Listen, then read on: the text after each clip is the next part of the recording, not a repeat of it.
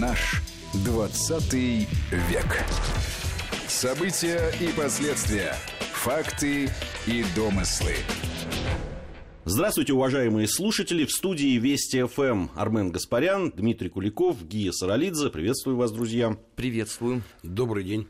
Э, сегодня мы э, хотим поговорить о первом съезде народных депутатов СССР. В марте 89 1989 года состоялись выборы съездов народных депутатов СССР. Впервые тогда выборы высшего органа власти СССР, так он именно назывался. Избирателям предоставили выбор между несколькими кандидатами. И впервые в СССР э, происходило публичное обсуждение различных предвыборных программ. В том числе, кстати, были и теледебаты, если кто-то забыл.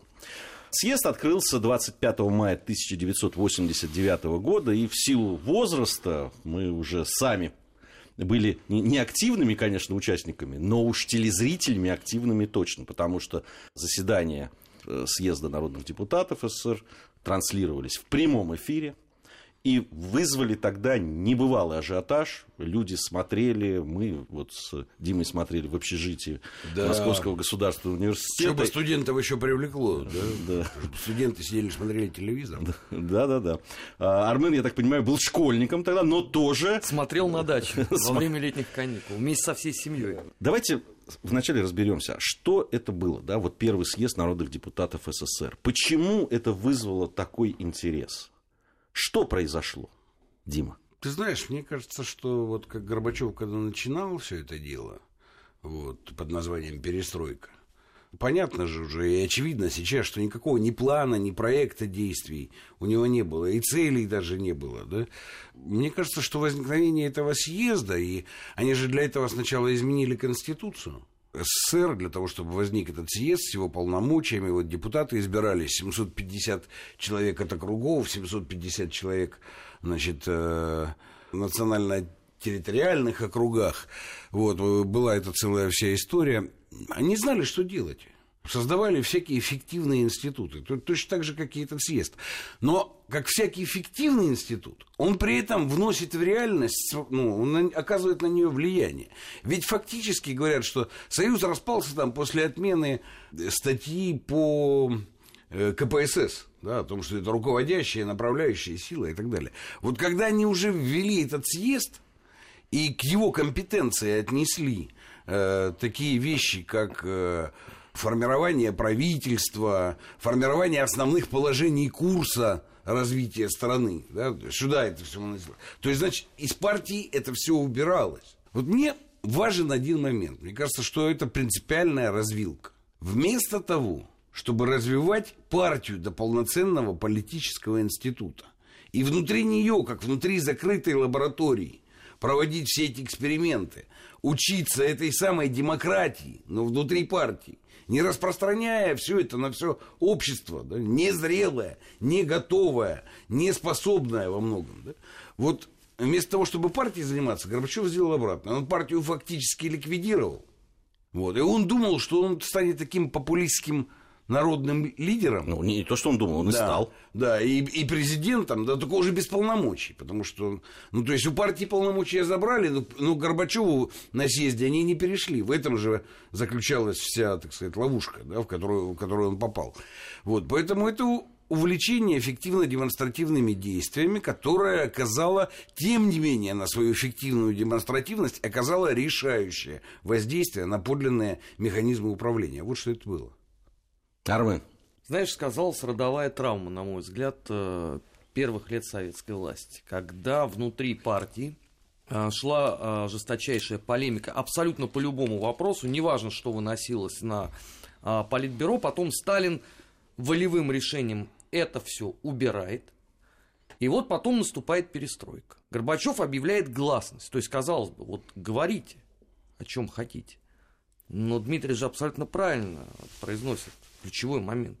Общество не готово к этому. Еще меньше к этому готова партия, которая в принципе перестает понимать, что происходит. Потому что, с одной стороны, вы говорите о том, что у вас новое мышление, перестройка, демократизация, гласность, ускорение, но при этом ведь половину этих определений мало кто может расшифровать.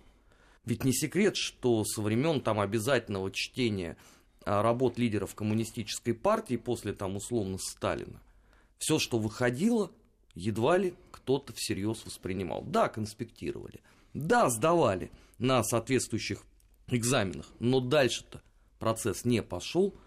И вот съезд народных депутатов. Партии сразу стреляют в затылок. То есть с этого все начинается. Обратите внимание, ни один человек из э, э, ленинградских коммунистов не был депутатом этого самого съезда. Ну, я бы сказал, не ленинградских коммунистов. Там коммунисты-то как таковые, ну, то есть партийные из были. Руководящих. Из руководящих. А да, ни один, ни, а... совет, ни, ни, ни партийный, ни советский руководитель, то есть, да, да, из совета. да даже командующего военным округом Никого не, не было, ни одного члена бюро обкома не было там, это действительно. Но, это колыбели революции, я напоминаю. Ну, подожди, ну, а кто же это стреляет? Это же граждане выбирали. Ну, это же граждане Слушай, выбирали. но- Вот вы говорите, общество было не готово. А не готово к чему? Не, тут интересно, как выбирали. Тут сама система, я вот сказал, 750, 750, там три раза по 750 было, да? То есть 750 это вот в округах.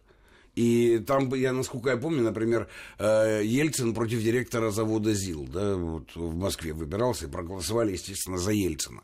Вот. 750 национально-территориальных избирательных округов, да, там 32 депутата от Союзной Республики, 11 от автономной.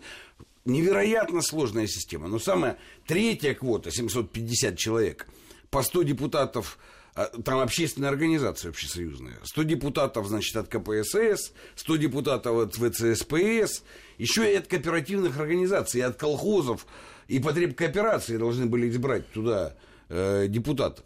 Так, кстати, никто не знал, сколько надо. Да? Это нужно было еще, должна была комиссия как-то с этими организациями определять, сколько же они изберут. На момент прекращения функционирования 2225 человек было избрано в этот самый первый съезд. Понимаешь? Ну что это такое? Это дееспособная организация? Нет, конечно. Конечно, нет. Потому что, ну, они думали, что они создадут фиктивное такое пространство. Да, оно начало жить своими законами абсолютно. Там каждый достигал своих целей. И то, о чем Армен говорит, ну, а этих самых э, партийные функционеры сначала не принимали это всерьез, а когда задумались, выяснилось, что им там просто нет места, вот и все. Но им не стало места, потому что так голосовали и так э, мыслили люди. Это ведь, с другой стороны, это отказ в доверии. Или, или я чего-то не понимаю. Э, То есть создалось, создались такие условия, когда люди не доверяли. То есть если человек э, из обкома, значит ему не верят. Ну, потому что тогда и сработали первый раз а, в нашей новейшей истории масс-медиа. а, Вот с точки зрения Конечно, информационной сейчас надо кампании. обсудить, да. Потому что если вся печать пишет о том, что единственным главным тормозом на пути перестройки являются старые обкомовские и райкомовские кадры, тебе это пишут изо дня в день. А, Многие уже забыли, что после программы «Время» тогда шла эпическая передача 10 минут, называлась «Прожектор перестройки». Да. Его прожектором перестрелки еще. Да, называют. и главный ведь удар-то наносился именно туда. Почему все не работает? Потому что, значит, старые брежневские кадры засели в обкомах, надо их менять. Механизм торможения это называется. Да. Был- была такая даже статья написана, даже сборник у нас на факультете истфаковском. Э, Между прочим, читали ее на твоей кафедре истории КПСС, очень внимательно изучали этот сборник под названием «Механизм торможения». Как партия сама себя тормозит. И да, тогда на кафедре были говорят. такие дискуссии, о, похлеще, чем на первом съезде народных депутатов. Так эта дискуссия, она же была, по сути, к тому моменту уже всенародной. Если тебе вся печать изо дня в день об этом пишет, просто современному поколению очень сложно представить очереди за советскими газетами в ту эпоху. В 5 утра люди вставали, занимали очередь, киоск. Ну, значит, потребность была. Конечно. Значит, была потребность. И все это обсуждалось. И вот он тебе показан, тормоз на пути э, вселенского прогресса. И, естественно, вся думающая аудитория или те люди, которые себя коной причисляют, конечно, будут голосовать за других. Но потребность, вот смотри, Ги, вот мы не должны обманывать сами себя. Потребности – вещь всегда формируемая. Понимаешь, вот нет у человека э, естественных потребностей больше некоторого минимума, да? Ну, то есть там еда, сон, вода. Вот это естественные потребности человека. Они, кстати, ничем не описаны, сколько этой еды должно быть, какая она должна быть. Да? Это, вот все, что сколько и какая, сон где и какой, это все уже сформированные потребности из социального мира. Так и та потребность, о которой ты говоришь, она абсолютно сформирована. И сформирована она была э, ну, политбюро и определенной группой в этой политбюро. Потому что ведь все началось с того, что партия сказала, что все, все неправильно, больше социализма, вернемся аж к Ленину. Вот все, что было после Ленина, неправильно. А вот к Ленину давайте вернемся. Ну, кстати, сколько там того Ленина было, да? Ну, революция. Не, ну там согласись, что сначала был такой, вернемся к Ленину. Ну, к 89 а Ленин, году, да, уже когда Ленин. в марте 89 года, когда начинались выборы съезда народных да. депутатов, а уж тем более к маю 89 года, когда начался первый съезд народных депутатов, уже не к Ленину предлагали ну, Уже Рыкова вспомнили первого, значит. Да уже, мне кажется, уже, уже тогда вот, вспомнили... Не, ну там, ты знаешь... Страну, которую вот, мы ребята, потеряли, уже вспомнили Вот тогда. между нами говоря, я вот помню, там же такие открытия делали. Вдруг выяснялось, какой что Бухарин – это выдающийся мыслитель, который был настолько выдающимся, какие-то открытия сделал в, общ... в области социальной философии, экономики. В общем, Бухарин был специалист во всем. Почему? Потому что его расстреляли. Вот все репрессированные становились в этот момент специалистами во всем, и в сельском хозяйстве, и в промышленности, и в экономике, и во, во всем остальном, и в философии тоже. И то, что у нас трудности, это потому, что мы всех этих выдающихся специалистов э, уничтожили. Я, кстати, потом пытался читать ну, творчество выдающихся деятелей. Честно вам скажу, я для себя, ну, не то, что ничего не открыл, а это все довольно примитивно и довольно убого на самом деле. Да? Но зато вся страна читала. Но вся страна... тысячными тиражами издавали на Кузнецком мосту. Нет, они Бухарина не читали. Они а... читали про Бухарина, про то, какой он был вдовы. великий. Да, про то, какой он был великий. Ну, или все остальные, там, Рыков и так Умница. далее. Умница, да, умница. Ну, как, любили цитировать, что как это Сталин о нем сказал, не дам в обиду моего любимого бухарчика, да, так, так это было. Не дождетесь его крови. Но я к чему? Это все было искусственно создано. Понимаешь, ведь в чем дело? А, это вот то, что любят наши сейчас многие люди из Горбачевского фонда, его окружения, или там Цыпко тот же самый, утвержд... произносить следующее утверждение. Система была нереформируема. Якобы кто-то внутри номенклатуры, и внутри верхушки ЦК, и внутри Политбюро проанализировал систему и сделал вывод – Система была нереформируема, и ее нужно было разрушать. Вот это защитники Горбачева и всей этой перестройки сейчас произносят. Я говорю, секундочку. А вот в Китае после Мао Цзэдуна было гораздо похлеще вся система была устроена, чем наша постбрежневская система. И почему вдруг выяснилось, что у них реформируемо, а у нас не реформируемо? И они так ну, моргают глазами. Потому что реформирование – это сложная деятельность. Надо было сначала реформировать партию, надо было внутри этого процесса формировать реальный проект реформы, какую мы хотим страну на следующем шаге. И надо было формировать, как мы все это сделаем. Да, вот как минимум три вещи. Ничего этого они не делают. Скажи, э, Дим, э, Армен, запрос, вот мы говорим о запросе общества, и уже не первый раз в нашей Формируемая программе. вещь. Помним которая о том, формиру... что формируемая. По... Само по себе не бывает. Э, само по себе нет. Ну, смотря о чем мы говорим. Но собственно, о желании каких-то реформ и изменений после, да, в постбрежневскую, постбрежневскую эпоху, он был. Да, конечно. Запрос-то был. Он, не знаю, он был сформирован к тому моменту или не сформирован, э, но сам по себе он был. Желание того, чтобы пускай не вот в этом формате, да, не э, съезд народных депутатов, когда э, больше двух тысяч человек с разными взглядами начинают выступать и, понятно, слушают больше тех, кто умеет говорить, кто умеет складывать слова в предложения, э, те, кто выглядит фотогенично на экране, кто уверенно это делает. С другой стороны, пускай это было бы там дискуссия внутрипартийная, но которые люди видели бы, что люди, э, которые ими руководят, да, они пытаются найти Если бы, выходы. Точно. Если бы это было сделано, мы многих проблем бы избежали, понимаешь?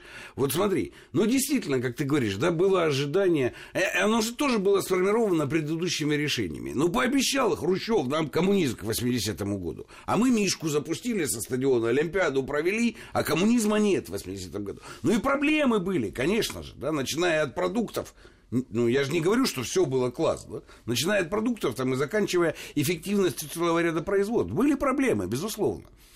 Но люди понимали, коммунизм не создался к 80-му году. Это естественно, это любой человек. Понимаешь, не надо быть философом, историком, преподавателем института не надо быть для того, чтобы понять простую вещь. Если не произошло то, чего обещали, то, что планировали, не достигнуты те цели, которые поставлены.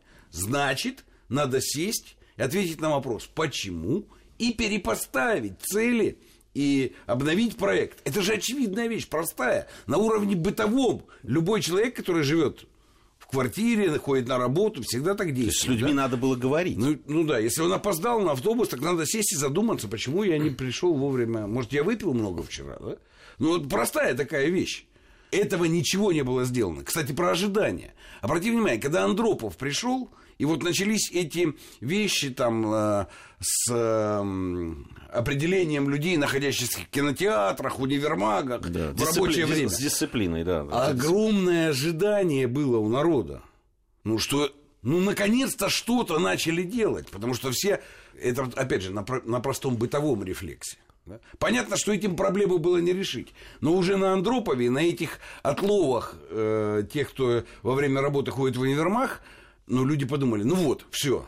Да, сейчас мы по новой поставим цели и сделаем новый проект и пойдем дальше. Этого ждали, безусловно. Но выяснилось, что элита не способна этого сделать. Она с этим не справилась. Цыковская номенклатура с этим не справилась. Она выродилась к тому времени. Она и не могла не выродиться. Дело ну да, в, да, в, мы это обсуждали. В том, да. да, что это родовые все травмы. А теперь посмотрим на эпоху перестройки. Вот uh, у нас же многие сейчас забыли про это кооперативное движение. А я так напоминаю, что оно шло под эгидой, между прочим, ЦК. И все первые комсомольцы, они замечательнейшим образом были туда интегрированы. И вот вопрос, да, должна, по идее, как партия, как руководящий орган, да, направляющий нас к светлому будущему, этим заниматься. А тут выясняется, что подавляющее большинство этих людей, они прекрасно себя чувствуют в новых экономических условиях. И заниматься какой-то там идеологией, какими-то там бытовыми этими историями, им всем уже глубоко неинтересно.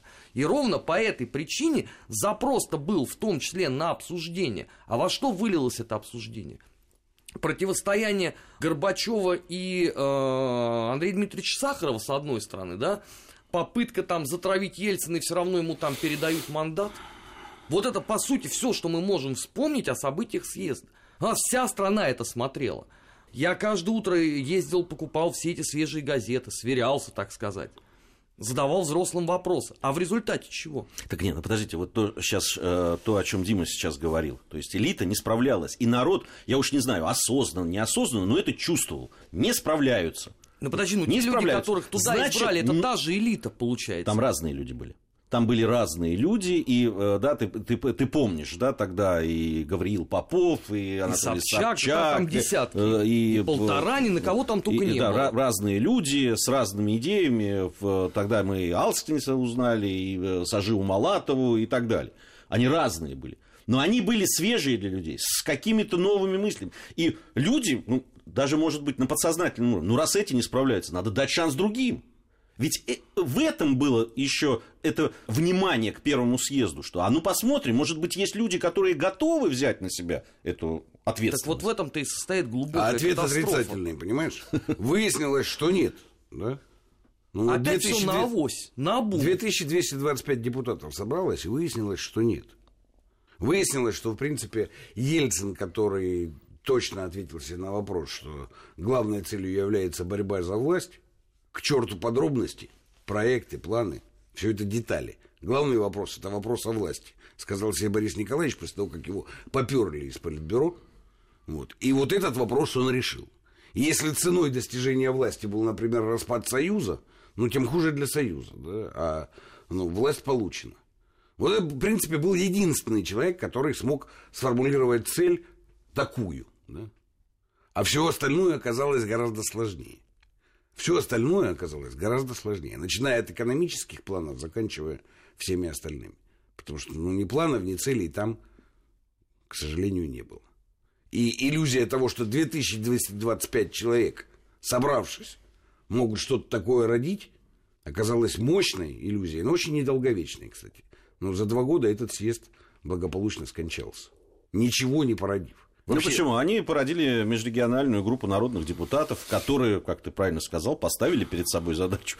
Там же Ельцин был, и была поставлена задача. Из... А, кстати, они были в абсолютном меньшинстве.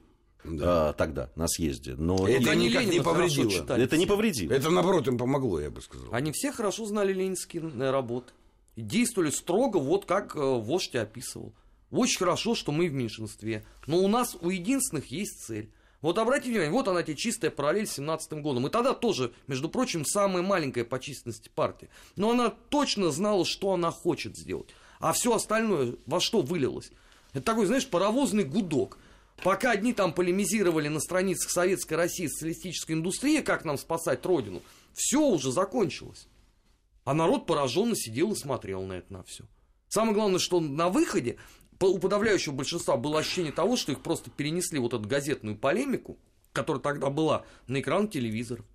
И противопоставление вот это вот съезд народных депутатов с одной стороны, а с другой стороны, помните, это программа «Девятая студия», где чинный, благородный, покойный Валентин Сергеевич Зорин, рядом там четыре политолога, вот они там обсуждают что-то, они судорожно пытаются старым языком найти выход. А зачем? Вот вам, пожалуйста, там на съезде. Вышли, обложили всех по матери, и нормально, и ты народный кумир. А если ты еще против этих людей, что хоть А почему скажешь, народный кумир-то? Вот я почему народный Потому что человек пошел бороться против главенствующей роли партии. Он за все хорошее против всего плохого. А все плохое это вот, пожалуйста, там а, Горбачев со товарищи которые на фоне бузатеров, они действительно очень бледно выглядят. Почему в партии не нашлось-то людей, которые могли этому противостоять? Мы много раз это обсуждали. И я считаю, что надо обсуждать это еще раз и еще раз. Потому что, понимаешь, ведь Бог с ней, с этой всеобщей демократией, это вообще такая ну, история. Вопрос в том, есть ли политика в правящем классе. И вот так сложилась наша советская история, так произошло. Мы не справились с этим в 20-е годы. Что политика из нашего правящего класса, из нашей власти ушла. Да, там не было места ни для дискуссий, ни для проектов, ни для проблем, ничего этого не было. Да? И, соответственно, ну сколько это... Это очень эффективно на коротких отрезках времени. Во многом благодаря этому мы и войну выиграли. Не только, но ну, благодаря этому тоже. Да? Вот. Но вопрос в том, что на коротком отрезке эффективно, а дальше-то как? Откуда ты возьмешь будущее, если... Ну, вот как мы можем с тобой обсуждать какое-то будущее, если тебе и мне, в принципе, запрещено э, говорить о проблемах. Но если у нас нет сегодня проблем, так что же менять-то на завтра? Ничего менять не надо. Ну и, кстати, то, что называют там застоем, это не, не брежневская история. Это все, так сказать, началось с Хрущева. Но мы об этом мы, подробно да, говорили. Программ, в этой да, да. Это вот да, поэтому, ну, Поэтому, понимаешь, вот мы точно должны знать, понимать, что не из-за там экономической неэффективности, не из-за цены на нефть, не из-за антиалкогольной кампании. Все это факторы, которые влияли, больше или меньше. Но проблема главная была да, в, в отсутствии подлинно политического класса. Партия не смогла стать политическим классом по-настоящему. Вот главная проблема ну, советского проекта. Ну и, соответственно, когда 70 лет этого нет, представляешь, а потом появляется такой человек, как Горбачев, который бах, все ширмы убирает, ну, объявляет свободу. А к этой свободе нет ничего, ни регламентов, ни меток, ни понимания в голове. Я предлагаю знания. в следующей части нашей программы как раз поговорить о значении средств массовой информации в том, что происходило. Мы этого касались, но вот хотелось да. бы прямо вот конкретно об этом поговорить. Я напомню, что Армен Гаспарян, Дмитрий Куликов и Гия Саралидзе в студии Вести ФМ. У нас новости, после новостей вернемся. Наш 20 век.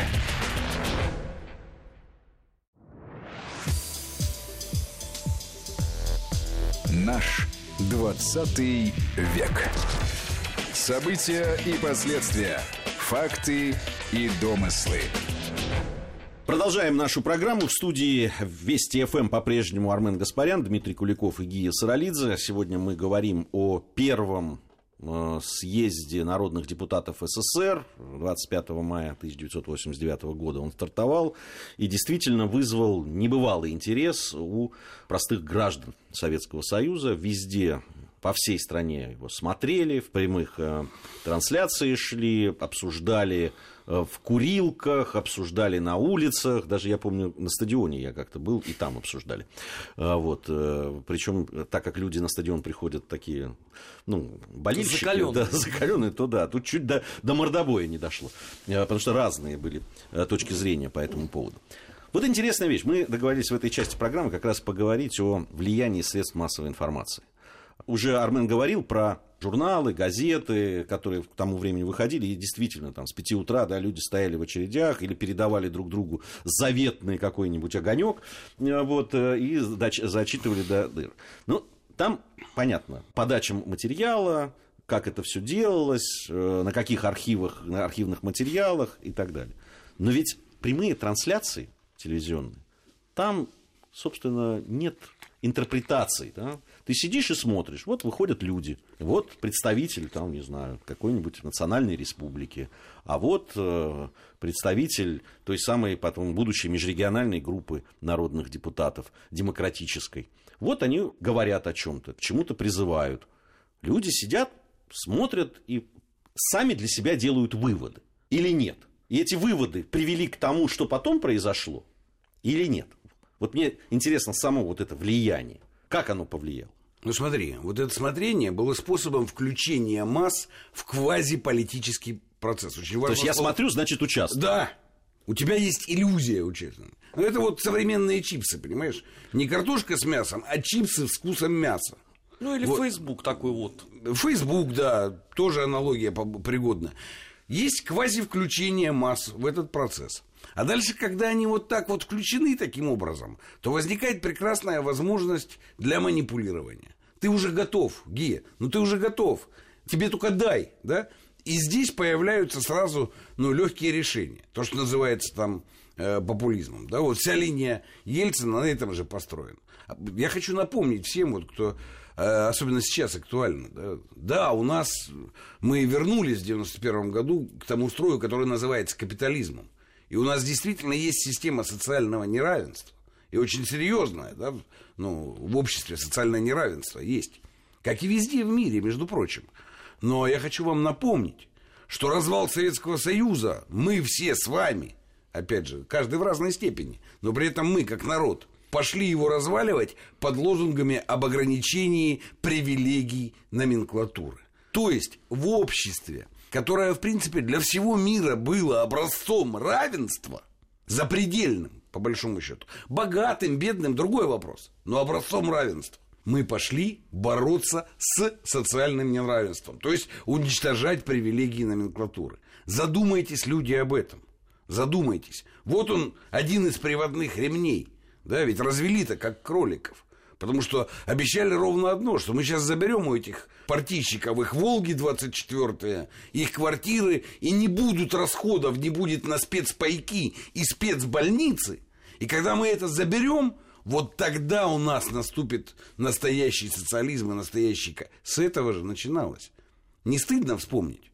Слушай, Мне немножко стыдно, честно Э, скажу. Мне много стыдно. Я помню разговор, на первом курсе это было, в 83 год, в Москве, в общежитии, я говорил с парнем, греком из э, Греции, он приехал учиться, на два года старше он учился, и он Костас, был что ли? ко- коммунистом, другой. Другой? Да, его тоже звали Костас, но он был другой. Э, Они были разного рода коммунистами, так скажем. Один вот из них был, ну, такой почти, так, знаешь, ультралевак. А, Ну, он много э, говорил того, что, наверное, сейчас э, я и сейчас с этим не соглашусь. Но он говорил, вы не понимаете, в какой стране вы живете. Вы не понимаете, какого уровня вы достигли в равенство. Тоже образование, тоже, та же, Здравоохранение. здравоохранение. Даже ваша столовая в вашем общежитии это образец того, как все равны и так далее. Вы не представляете, как это все происходит в других странах. Вы просто этого не видели. И, да, и я тогда, мне было смешно, конечно. Тогда, в 17 лет, я, значит, радостно ему как-то пытался А ему было с чем возражать. сравнивать А ему было с чем А нам не с сравнивать. чем А было. нам не с чем было. И в Понимаешь? этом тоже мы сами виноваты, что нам не с чем было Конечно, сравнивать. потому что когда мы в пропаганде рассказывали, что там ну, безработица, отсутствие прав, отсутствие обеспечения, мы рассказывали это правду. Но никто же этого не знал и не верил. А кто, а те немногие из элиты, которые выезжали в турпоездку, они видели только 158 сортов колбасы, и джинсы ну, по 10 долларов, очень дешевые, понимаешь, которые они привозили и здесь продавали по 200 рублей. Это работало как э, расшатывающий фактор. Вот, потому что был в турпоездке, нищеты не видел, а видел 100 сортов колбасы и джинсов, очень много. И это работало. Потом благодатная очень почва. Ведь то, что э, произошло в 89 году на этом съезде, ну, несколько лет была, условно, артподготовка, пожалуйста. Ведь люди, когда смотрели съезд народных депутатов, у них уже у подавляющего большинства интересовавшихся какими-то такими вопросами была четко сформулированная позиция. И они просто подгоняли то, что видели, под свой прекрасный мир, который уже был выстроен на публикациях там в «Огоньке», а, в «Собеседнике», в «Новом мире». Тут можно бесконечно много перечислять. Результат-то, те матрицу новую нарисовали. Мы почему плохо жили? Проклятая партийная элита. А ту ее. Сейчас ее не будет, заживем как люди. Не получается, процесс не идет. Да почему? Ага, давайте вернемся к э, раннему Ленину. Переосмыслим, так сказать, творческое наследие. Больше некого переосмыслять же у нас, естественно. Опять не получается. Недостаточно демократизации. Почему? Потому что мы все уничтожили в 17 году. Это ведь тогда ведь э, рождается вот этот мем, который потом э, Станислав Говорухин в виде фильма уже сформулирует. Это Так очень яркий э, эпизод эпохи России, который А, мы потеряли, да, да. которую- А, ну да, вот это же возникло тогда и так и держится, что вообще-то образцом была Российская империя на- по 13 году. Это... И вот об этом же тебе будут говорить на съезде некоторые люди, Я представители межрегиональных. Буквально вчера об этом слушал на одном из телевизионных каналов, как историк э, рассказывал про то, как все было хорошо. В фильме «Россия, которую мы потеряли» или в 2013 году? Ну, это практически и то, и все, но в изложении вот этого конкретного историка. Ну вот в этом, Доводы все те же самые. в этом и проблема. И вот эту вот позицию люди берут и озвучивают на съезде народных депутатов. И все понимают, ну да, с одной стороны, у тебя есть там стагнация политической мысли. То есть, вернее, ее просто нет никакой. да, Политическая мысль, да. Да, стагнация есть там э, партийные элиты. С другой стороны, у тебя уже есть ненавистные многим кооперативщики. Ведь эти лотки по- поставленные уже повсеместно. Да, там с пепси-колой там по 15 рублей за банку и так далее. Ведь это бесило очень многих. Ну, правда ведь бесило. Да, особенно бесили кооперативные рестораны. Рестораны, э, магазинчики, один раз был. палатки. Вот это все. И В вот вам говорят, 89 ребят, это все потому, шок. что надо возвращаться туда. Очень хорошо. Ну, ведь, Армен, ну, ведь тоже, с другой стороны, ведь в чем-то виноваты были и сами. Когда людям сказали, ну, посмотрите, какую мы страну а, потеряли. Да, до вот что было до 17 года. И начали приводить действительно факты ведь. Не то, что они врали. Они какие-то, ну, про- аккуратно... Из статистического сборника «Россия в 2013 Нет, ну, году». бра- Он так и и та- ну и вообще, не, ну, какие-то империя. вещи, о которых мы не знали в силу агитации. В силу того, что э, нам рассказывали, что до 17 года все было ужасно. Все было отвратительно, а теперь вот все будет хорошо. Но это потому тоже что мы- странно, понимаешь, если у нас и Ленин, и Луначарский постоянно апеллировали именно к 13 году, вся страна должна была читать Ленина и Луначарскую, а в 89 году выясняется, что никто не знает нифига из того, что написали а, классики марксизма-ленинизма. Ну кто в этом тогда виноват? Ну, а потом ведь, понимаешь, это же интересно. Это ну, про чувство хозяина и про то, что ну, не все жили плохо. Советская власть же что говорила? Класс эксплуататоров жил хорошо. Кто такой эксплуататор? Ну, это понятно, царь и его приближенные, значит, все там... э, Комарилья, Комарилья, да, государственный аппарат, буржуины, то есть купцы и промышленники, все, э, значит, это они были эксплуататорами. Зажиточное крестьянство, которое потом кулаками стало, это тоже эксплуатация. Офицерство и духовенство. Офицер, ну, а это я к аппарату отнес, да. И плюс, между прочим, даже высокооплачиваемый рабочий Рабочие. тоже был, да. Вот это был весь слой эксплуататором, тех, кто жили хорошо. И что происходит в, ну, в 90, 90 там, 89 году? Нам берут этот слой и показывают, и говорят, как будто это вся Россия. Ну, так этот слой действительно был достаточно ну, узким, а все остальные жили в, нищ- в нищете. Но там же какая психология начинает играть. Но я-то такой умный. Я-то точно буду в этих. Ты пойм- б- понимаешь же? Ну, конечно. Это все, все кто хотят вернуться в 19 век, они хотят, Хотят быть дворянами, ну, фрейлинами. Конечно, и, крутить и- амуры в, в залах. Но это шутка с 19 веком. А теперь про реальность, вот, которая была в этих 80-е годы. Вся наша интеллигенция, как творческая, то есть кинематографисты, писатели, журналисты, так и техническая, так называемая, которая в ней многочисленных сидела и штаны протирала, ничего не делая там. Они все считали, что я, конечно, получаю эту зарплату в 120 или 130 рублей. Ни черта не делаю, но все равно как-то обидно. Это потому, что мне система не дает. Как только системы не будет, я же гений. Я сразу реализуюсь и, в принципе, стану... Ну, тогда Билла Гейтса не было, да, но, но в принципе, стану там миллионером, я стану точно. Ну, и вот это чу- я буду хозяином, у меня будет чувство хозяина, я буду хозяином всех остальных. Это работало как самый примитивный э, животный инстинкт Ге. Э, на интеллигенцию точно работало. Они все считали, Мне что они кажется, неудачники, не- потому что система их такими Не только сделала. на интеллигенцию, мне кажется. Но мы еще э, поговорим об этом в следующей части нашей программы. Армен Гаспарян, Дмитрий Куликов, Гия Саралидзе в студии Вести ФМ. Совсем скоро вернемся, продолжим наш разговор. Наш 20 век.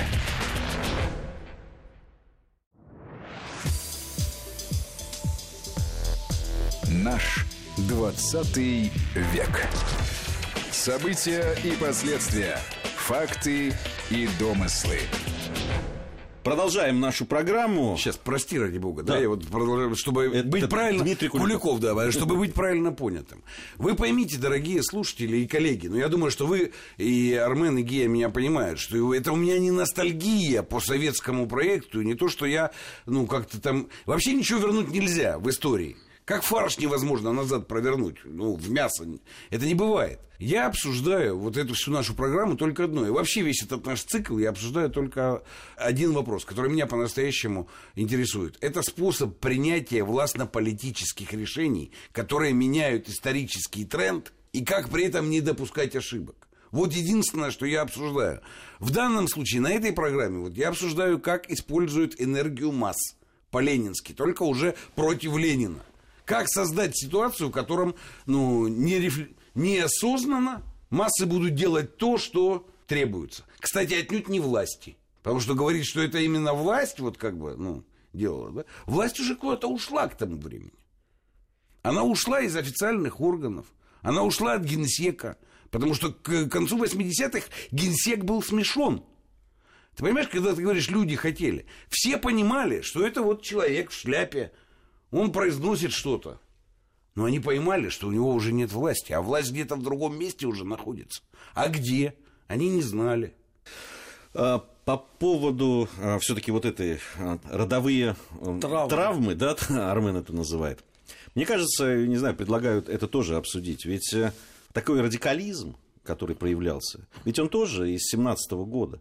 Понимаешь, э, я когда Ну, говорил о том, а что если, извините, когда мы, когда мы все разрушить до основания, потом, понимаешь, ну это же вот тоже те, которые теперь хотят это разрушить до основания и опять что-то строить, ведь это преемственность была. Понимаешь, если бы, может быть, если бы к своему прошлому относились по-другому, говорили, да, вот это плохо было, вот это, давайте мы там это, а вот это было хорошо, давайте возьмем. Так оно канонизировано К- было, это прошлое. к этому Другого св- нету. к своей истории, да, другое отношение. А другого не знали люди. Как? Для того, чтобы построить новое, надо сначала до основания разрушить то, что Ну, было. потому что если у тебя поколение выросли на а, эпическом а, образе Макара Нагульного, который ради там торжества мировой революции собственную мать готов был разрубить, то, конечно, у тебя абсолютное подавляющее большинство людей в обществе будет размышлять именно в этом векторе. Что если что-то надо сделать, сначала надо предыдущее сломать. Мы наш, мы новый мир построим.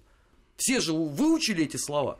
Вот они тебе, пожалуйста, эт- этим и занимаются. Мне кажется, и вот этот тезис, о котором ты говорил, Дима, а- а по, по поводу того, что о неспособности да, пе- пе- перестроить, реформировать то, что было, он как раз отсюда тоже во многом. То есть те люди, которые об этом говорили, они основывались как раз на понимании людей многих, знаний того, что чтобы построить что-то новое, надо разрушить. Это когда говорили, что не, ну невозможно было реформировать. Невозможно. Было нереформируемо это. Ерунда полная. Все было реформировано. И даже в самый последний момент было еще реформировано. понимаешь? Нет же такой вот заведомой предопределенности. Предопределенность есть, чем формируется она? Твой, твоим взглядом. Да, вот если у тебя взгляд не приспособлен, чтобы анализировать ситуацию правильно, тогда будет предопределенность. И будет совершенно определенное развитие событий. Оно зависит от твоего взгляда. Понятно же, что одним из самых ведущих мотивов внутри этой самой номенклатуры, если убрать всю философию, все разговоры про цели, проекты, про коммунизм, про капитализм, а вот как бы прагматику, да, сформулировать какую-то. Ну, понятно же было. И, кстати, в этом смысле Андропов их немножко напугал 80-х. Понятно же было, что вот этой родовой травмой советской элиты правящей было то, что она модернизировалась только механизмом тех или иных репрессий, да? максимально жестких, как при Сталине, или каких-то мягких, как, возможно, Андропов бы сделал, да? но элита не хотела всего этого. Они знали, что способ модернизации – это репрессии, те или иные. Но, но уже ж прожить, хватит, понимаешь? Не хотим мы так развиваться. И второе. Уже к тому времени сформировалось понимание, что наследственной элиты у нас не получается. В советском проекте не получается наследственной элиты. Настоящей. Потому что, ну, пока ты в номенклатуре, то как-то ничего. А дети, правда, при этом не знают, что делать. Они либо ну, на Западе учатся, как многие, да, там занимают места номенклатурные, но они при этом элитой не становятся, потому что там нет этого бульона, который их формирует, нет этой деятельности, которая выращивает элиту. Ну и понятно, что они к середине 80-х считали одно. Ну, ничего мир, кроме собственности, не придумал для воспроизводства власти. Вот, ну, собственность, значит власть. У кого больше собственности, ну, в этом смысле по Марксу капитала, да, тому и будет власть принадлежать. Поэтому никуда нам не деться. Надо, чтобы у нас элита становилась владительной, собственность неотбираемой, а это означает, что почему она священная? Не потому, что там это дом твой или акции или еще что-то, а потому что этим мотивируется, фундаментируется право на власть, на участие во власти да, при наличии вот этого капитала. И вот это они поняли, и это они реализовывали. Не все, понятно, да? Но какая-то часть этой номенклатуры боролась ровно за это. За формирование на наследственного механизма ну, своей элитности. Это прям в 80-х уже. Вот, Понимание уже было. Конечно. Понимание уже самый было. конец 80-х. Но оно такое, не настолько вот ну, прям артикулированное, как я говорю, да? Но если ты свяжешь это с первым тезисом про репрессии, то, что ты пока в кресле первого секретаря, ты король. Только тебя оттуда отставили, ты ничто в, ну, в этом советском обществе. И дети твои ничто. Ну и все остальное. Да? И это они очень хорошо знали. И это главное, что ну, их двигало в этом направлении. Я Поэтому сейчас... и писал это перестроечная печать о том, что вот там у первого секретаря обкома там старший сын на самом деле возглавляет кооперативное движение. Это будет естественно у тебя вызывать, э, мягко говоря, не любовь к нему.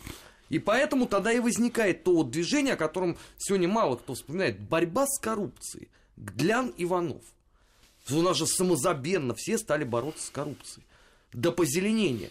Ведь э, трансляции э, вот этой программы «Человек и закон» тогда, они же в рейтинге рвали все. Какой там футбол, какой съезд, вот что интересовало. Ты вспомни лозунги, с которыми выходили люди. Ельцин победит коррупцию. Ельцин, побеждающий коррупцию. Да так напоминаю, он возглавлял московских коммунистов до этого. Ему ничего не мешало заниматься этими вопросами. Но как все повернуть? Не, ну а как технично сделано было? Гляна Иванов, это же узбекское дело, да? Ну, понятно, что Восток дело тонкое.